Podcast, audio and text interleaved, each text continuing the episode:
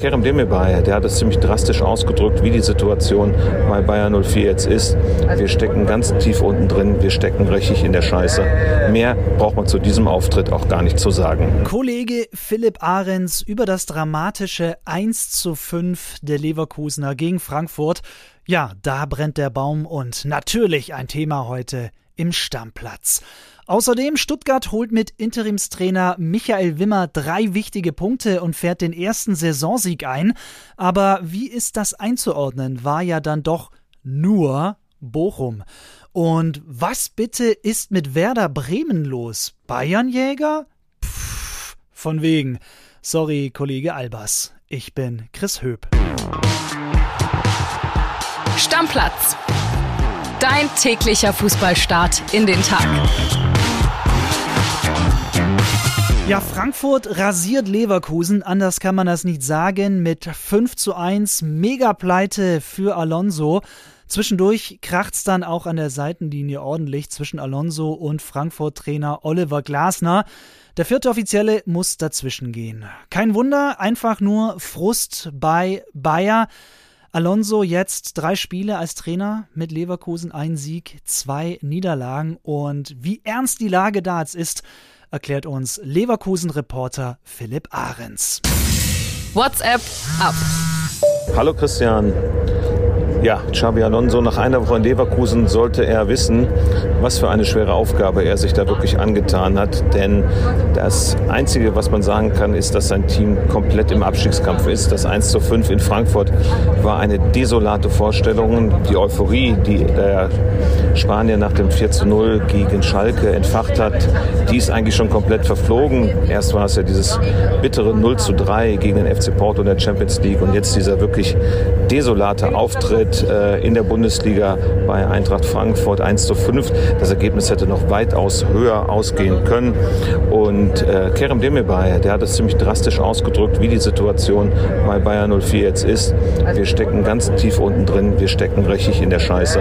Mehr braucht man zu diesem Auftritt auch gar nicht zu sagen. Ja, ganz klare Worte, die Kollege Ahrens da findet, beziehungsweise auch zitiert. Leverkusen auf dem Boden der Tatsachen aufgeknallt, steckt mitten im Abstiegskampf. Noch ganz kurz zur Eintracht. Die hat erstmals im Kalenderjahr 2022 zwei Bundesliga-Heimspiele hintereinander gewonnen. Und für mich persönlich das Highlight der Partie, das zwischenzeitliche 3 zu 1 von Lindström, der das Ding per Traumlupfer verwandelt. Richtig geile Bude findet übrigens auch unser Bildkommentator Corny Küpper. Ich meine, der ist in vollem Lauf, im vollen Tempo.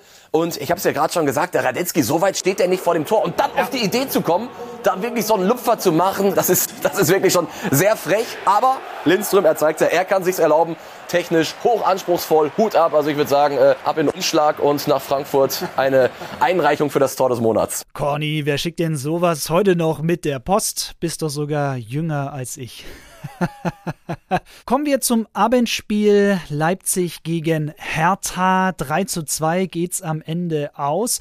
Das 1 zu 0, ja, das macht kein anderer als Emil Forsberg. Der rückt für den kranken Timo Werner in die Startelf und Forsberg, ja, aus nächster Nähe mit dem Knie musst du so auch erstmal reinmachen. Forsberg ist ja so ein kleiner Hertha-Schreck hat jetzt alle seine Bundesligaspiele gegen Hertha gewonnen und eben gestern sein drittes Tor auch schon gegen die Hertha geschossen.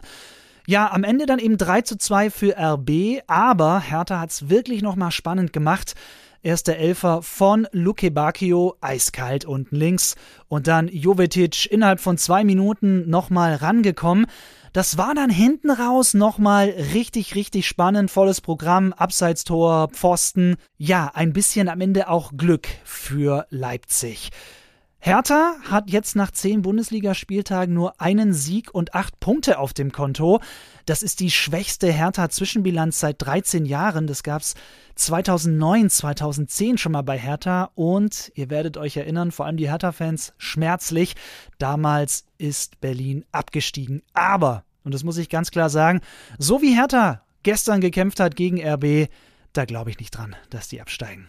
Stuttgart gegen Bochum, ein Duell im Tabellenkeller war das gestern und ja, Befreiungsschlag für die Schwaben muss man einfach sagen. 4 zu 1 schlagen sie die Bochumer.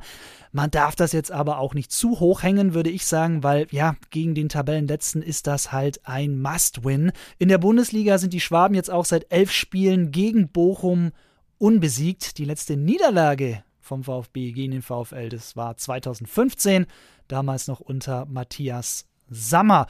Und ja, bitter für Bochum auch, ja, immer noch ohne Punkte auswärts in dieser Saison als einziges Team in der ersten Liga. Und unser Stuttgart-Reporter Frank Schneider, der verrät uns, wie Wimmer die Stuttgarter eingestellt hat und was ihm beim Spiel aufgefallen ist. WhatsApp ab. Starke Leistung des VfB Stuttgart gegen den VfL Bochum im Abstiegskracher und starke Leistung auch von Michael Wimmer, dem bisherigen Co-Trainer und jetzigem Einspieletrainer. Vergangenen Montag hat er den Job von Pellegrino Matarazzo übernommen und er hat die Mannschaft diese Woche über ähm, sehr gut eingestellt. Das war im Training schon bemerkbar. Er hat sie ähm, viele Torabschlüsse machen lassen, hat versucht, sie zu pushen, hat ihnen gute Laune gemacht. Das war so viel Spaß wie schon lange nicht mehr beim VfB im Training zu erkennen und das hat man dann auch auf dem Platz gemerkt. Er hat sehr mutig aufgestellt, zwangsläufig. Zwei wichtige Spieler, Karazorn, Gyrassi, haben gefehlt. Er hat vor allem überrascht mit Enzo Mio, den er von Anfang an gebracht hat und der gerade in der ersten Halbzeit wirklich, wirklich toll gewirbelt hat. Es war ein verdienter Sieg des VfB Stuttgart und es war auch ein Sieg des mutigen Co-Trainers und vielleicht wird der Einspieletrainer Michael Wimmer auch zum Zweispieletrainer, denn womöglich schafft es der VfB nicht rechtzeitig, einen neuen Trainer zu verpflichten und dann bekommt er noch das DFB-Pokalspiel gegen Arminia Bielefeld am Mittwoch. Nur eines ist sicher, er wird danach wieder Co-Trainer sein und auf seinen Platz in der zweiten Reihe zurückkehren. Was für ein Bundesliga-Samstag. Klar, die Topspiele sind natürlich heute am Sonntag. Da kommen wir nachher noch drauf. Es wird ein richtiger Supersonntag für Fußballfans, wer es noch nicht auf dem Schirm hat.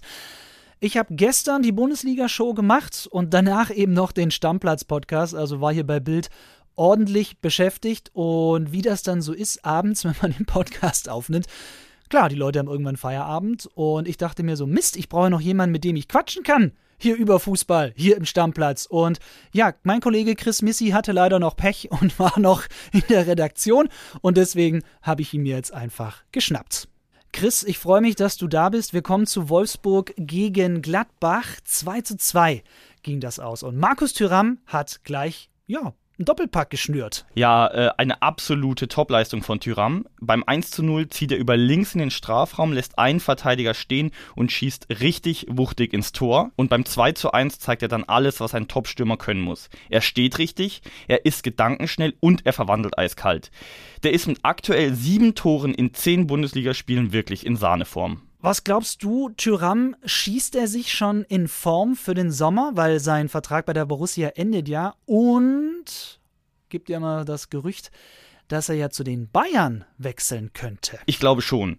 Nach dem 2 zu 2 in Dortmund hat der Münchner Ehrenpräsident Uli Hoeneß im Bayerischen Rundfunk gesagt, ich glaube schon, dass uns ein Neuner fehlt, einer wie Tyram. Und das Wort von Hoeneß wird auf der Sebener Straße wohl immer noch ziemlich stark gehört werden. Deswegen ich glaube, dass Tyram einer für Bayern ist. Bild weiß, der Franzose steht bei den Münchnern oben auf der Beobachtungsliste und mit Leistungen wie in Wolfsburg dürfte er dort zügig nach oben klettern an Konkurrenten wie zum Beispiel Atleticos Morata vorbei. Ähm, er erfüllt meiner Meinung nach die spielerischen Kriterien, die es äh, beim FC Bayern braucht. Er kennt die Bundesliga, er ist mit 25 Jahren noch relativ jung und er passt auch noch gut in die Franzosen-Connection beim FCB. Könnte also gut passen. Meine Meinung, die holen den im Sommer. Ja, interessant. Interessant auch, dass Bremen gegen Mainz verliert. 0 zu 2. Das war wirklich eine bittere Heimwatschen für Werder. Bremen hätte eigentlich an den Bayern vorbeiziehen können in der Tabelle und waren auf dem Weg Richtung Europacup. Stattdessen, ja, ein echt bitteres Ding. 0 zu 2 gegen Mainz. Das stimmt. Ich denke trotzdem, dass Bremen auch äh, nach dieser ernüchternden Leistung gegen Mainz insgesamt mit den ersten zehn Saisonspielen zufrieden ist. Ähm, aber Werder muss an der Heimform und an einem leichten Mainz-Trauma arbeiten, denn alle drei Niederlagen in dieser Bundesliga-Saison gab es in Heimspielen Und Mainz hat in seiner Bundesliga-Historie bei keinem anderen Team so viele Auswärtssiege eingefahren wie bei Werder Bremen. Ja, und Chris, was ist denn jetzt mit Füllkrug und der WM? Flick hat ja zuletzt vielsagend gesagt, dass Füllkrug eben gewisse Dinge und Qualitäten mitbringt, die wir in der Form nicht haben. Aber jetzt beim 0 zu 2 gestern gegen Mainz, Werbung von Füllkrug war das nicht. Nee, absolut nicht. Der hat sich äh, in dem Spiel nicht nachhaltig empfohlen. Er hat äh, zwei aussichtsreiche Chancen in den ersten 20 Minuten vergeben. Ansonsten wie Sturmkollege Duxch glücklos. Beide haben die Bildnote 5 bekommen. Insgesamt spielt er aber eine bärenstarke Saison und ist genau der Spielertyp, der meiner Meinung nach der Nationalmannschaft in der Offensive fehlt. Dazu ist er ein Charakterkopf. Also ich hoffe ganz stark, dass Flick ihn mitnimmt. Oh ja, Bildnote 5, das ist natürlich auch hart, würde ich aber so unterschreiben tatsächlich ja, Werder so ein bisschen als Bayern-Jäger in diesen Spieltag gegangen. Hat jetzt nicht geklappt, eben mit der Klatsche gegen Mainz. Was traust du Bremen in dieser Saison noch zu? Ich glaube, die Tabellenregion, in der Werder aktuell mit Tabellenplatz 8 spielt, ist genau das, was am Ende rauskommt und auch das, wo sie sich in dieser Saison wohlfühlen. Mit dem Abstiegskampf hat Bremen meiner Meinung nach nichts zu tun. Dafür haben sie einen zu starken Kader und mit Ole Werner einen unaufgeregten, klaren Trainer an der Seitenlinie. Aber die internationalen Plätze werden es dann wahrscheinlich auch nicht werden, weil zum einen fehlt auf die Überraschungsteams Union und Freiburg dann schon ein bisschen und zum anderen die Schwergewichte Dortmund, Bayern und Leipzig, die werden am Ende schon ganz oben landen. Ja, und Bremen. Das nächste Programm ist dann Freiburg, Schalke, Hertha und Bayern. Da bin ich schon gespannt, wie sich Werder schlagen wird. Danke dir, Chris Missi. Ja, danke auch und bis zum nächsten Mal. Tschüss. Gestern gab es auch noch zweite Liga. Hannover schlägt Bielefeld 2 zu 0. Und ich habe es schon angekündigt. Heute ist ein super, super, super Fußball-Sonntag. Der Klassiko steht an. Real Madrid gegen den FC Barcelona. Der erste gegen den zweiten in der La Liga. Um 16.15 Uhr empfängt Real Madrid den FC Barcelona mit Robert Lewandowski. Und ja, Barcelona und Real beide auch gerade punktgleich. Und ich bin mir sicher, dass Madrid richtig Bock auf eine Revanche hat, denn, ihr erinnert euch vielleicht, im März gab es ja ein krachendes 4 zu 0 für den FC Barcelona. Ja, dann natürlich Bundesliga haben wir einige Kracher. 15:30 Köln gegen Augsburg und noch viel geiler 17:30 Union gegen Borussia Dortmund und dann noch der FC Bayern gegen Freiburg ab 19.30 Uhr. Also eigentlich kann man ab mittags die Glotze anmachen und einfach nur durchlaufen lassen. Ist natürlich ein bisschen blöd immer für den Partner, aber vielleicht habt ihr ja Glück und seid mit jemandem zusammen, der auch so fußballverrückt ist wie ihr. Dann kann es ein richtig, richtig geiler Tag werden. Und ebenfalls ab 17.30 Uhr muss man noch mit einem Auge auch in die Premier League gucken, denn Liverpool gegen Manchester City steht an. Die große Frage, kann Liverpool Erling Haaland ausschalten? Der Baller, der zurzeit alles weg. Und für Liverpool, ja, doch will ich schon sagen, dass sie auch in einer Krise sind und die sich schon ein bisschen weiter zuspitzt. Nur zehn Punkte hat das Team von Jürgen Klopp nach acht Spielen zusammen. Der schlechteste Saisonwert seit zehn Jahren. Also da ist doch schon ein bisschen Druck auf dem Kessel, aber immerhin in der Champions League ja 7 zu 1 gegen die Glasgow Rangers gewonnen. Das bringt mich noch dazu, dass ich demnächst eine Hintergrundfolge am Samstag machen möchte über Erling Haaland und die Frage an euch. Wo rankt er für euch? Ist er schon in einer Liga technisch mit einem Messi oder einem Ronaldo? Kann er vielleicht sogar der größte aller Zeiten werden oder ist er vielleicht aktuell für euch gerade schon der beste Fußballer, den es gibt? Ich würde mich freuen, wenn ihr mir ein paar Sprachnachrichten auf unser Stammplatz-Handy schickt. Dann landen die auf jeden Fall mit in der Sendung. Bedanke mich fürs Zuhören, wünsche euch einen mega, mega geilen Fußballtag heute. Wird richtig grandios, bin ich mir sicher. Haltet die Ohren steif. Bis zum nächsten Mal und danke fürs Zuhören. Ich bin Chris Höp. Stammplatz. Dein täglicher Fußballstart in den Tag.